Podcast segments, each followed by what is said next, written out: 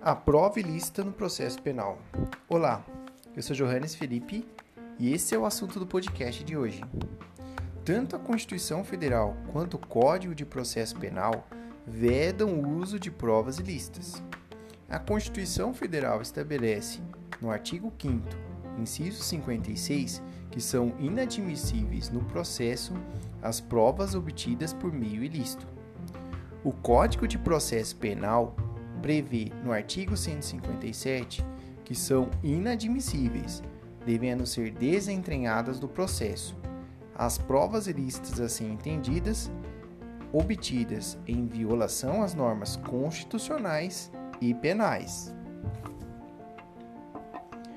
Temos também a prova ilícita por derivação, onde uma prova ilícita contamina a segunda e assim todas as demais temos aí uma ilegalidade, restando as provas contaminadas no processo.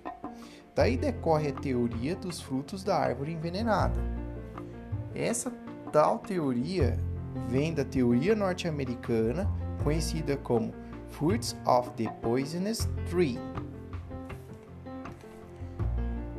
Nessa teoria americana, um defeito no tronco da árvore contamina os frutos, assim que acontece no processo penal. Com uma exceção, é a prova obtida de uma fonte autônoma ou independente e também a de uma fonte de uma descoberta inevitável. Essa descoberta inevitável provém de uma fonte hipotética independente, com relação de causalidade e dependência entre a prova ilícita e a prova obtida por meio lícito. Os tribunais superiores têm admitido outros tipos de provas ilícitas. O STJ considerou como prova ilícita as provas obtidas por WhatsApp sem autorização judicial. No caso analisado, a quinta turma do STJ eh, admitiu a prova ilícita quando uma autoridade, após a apreensão do telefone do acusado, quebrou o sigilo de dados violando assim a intimidade e a vida privada. Isso foi decidido num recurso do habeas corpus 89.981 de 13 de dezembro de 2017. Também a sexta turma do STJ entendeu como prova ilícita a revista íntima em presídio com base em elementos subjetivos, porque contraria a dignidade, a intimidade e a inviolabilidade corporal. No julgamento do RESP 1.695.349 de 15 de maio de 2020. Ainda cabe dizer que a prova ilícita se difere da ilegítima, porque as provas ilícitas são obtidas por violação ao direito material, enquanto que a prova ilegítima são aquelas que ferem o direito processual.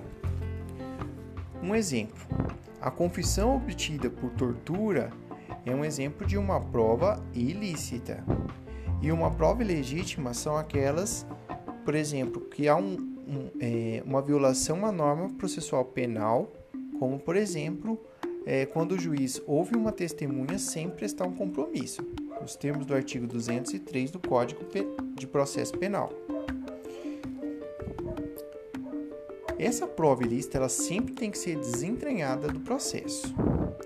Há exceções é quando essa prova por derivação ela, ela advém de uma fonte autônoma ou independente e sem conexão com uma prova ilícita.